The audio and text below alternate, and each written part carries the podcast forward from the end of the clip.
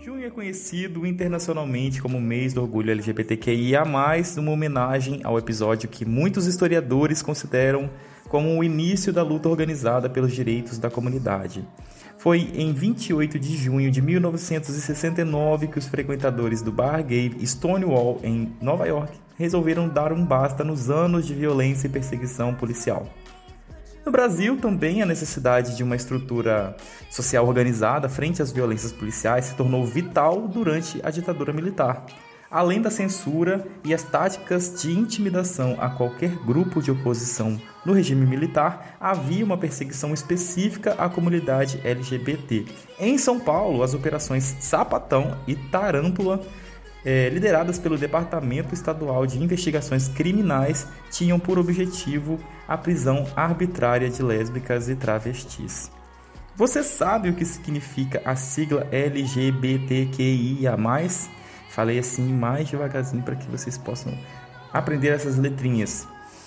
Com as recentes atualizações, é comum ter dúvidas sobre o significado da sigla LGBTQIA, o movimento que nasceu com a sigla GLS, que busca lutar né, pelos direitos, como a gente disse no início, lutar pelos direitos, direitos e inclusão de pessoas de diversas orientações sexuais e identidade de gênero, que a gente vai falar disso em outro episódio, que tem diferença entre é, orientação sexual e identidade de gênero. Gênero e sexualidade são diferentes, tá bom? Mas para não ficar um episódio muito complexo, tá bom? Nós vamos devagarzinho para você que está aí querendo aprender, mas também não se faça de ignorante, gente. Google, se não gosta do Google, vai no KD, vai no Bing, né? Não vou ficar fazendo publi só pro Google, mas é, pesquisem, gente, pesquisem.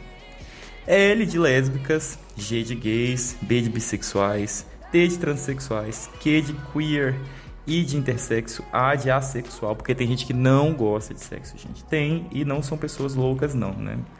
Pelo contrário, a gente vê muita gente que gosta até demais, né? Até de, do que não deveria. No caso, né, da pedofilia, entre outras. O mais é utilizado, gente, tem muita gente que tem dúvida, ah, o mais tá lá por quê, né? É, a gente sabe que as coisas elas evoluem, então o mais é utilizado para incluir outros grupos e variações de sexualidade e gênero. É, e nesse aí, nesse mais, é incluído os pansexuais, né? Que, por exemplo, são pessoas que sentem atração por pessoas, independente de qualquer outra coisa. E não pensem que é somente uma sigla. Então, quando te perguntarem por que o movimento LGBTQIA é importante, você vai dizer assim: que um movimento civil e social defende a aceitação das pessoas representadas por esses termos na sociedade, além do respeito integral aos direitos dessas pessoas. É sobre isso e estamos avançando para que todos fiquem bem. Um beijo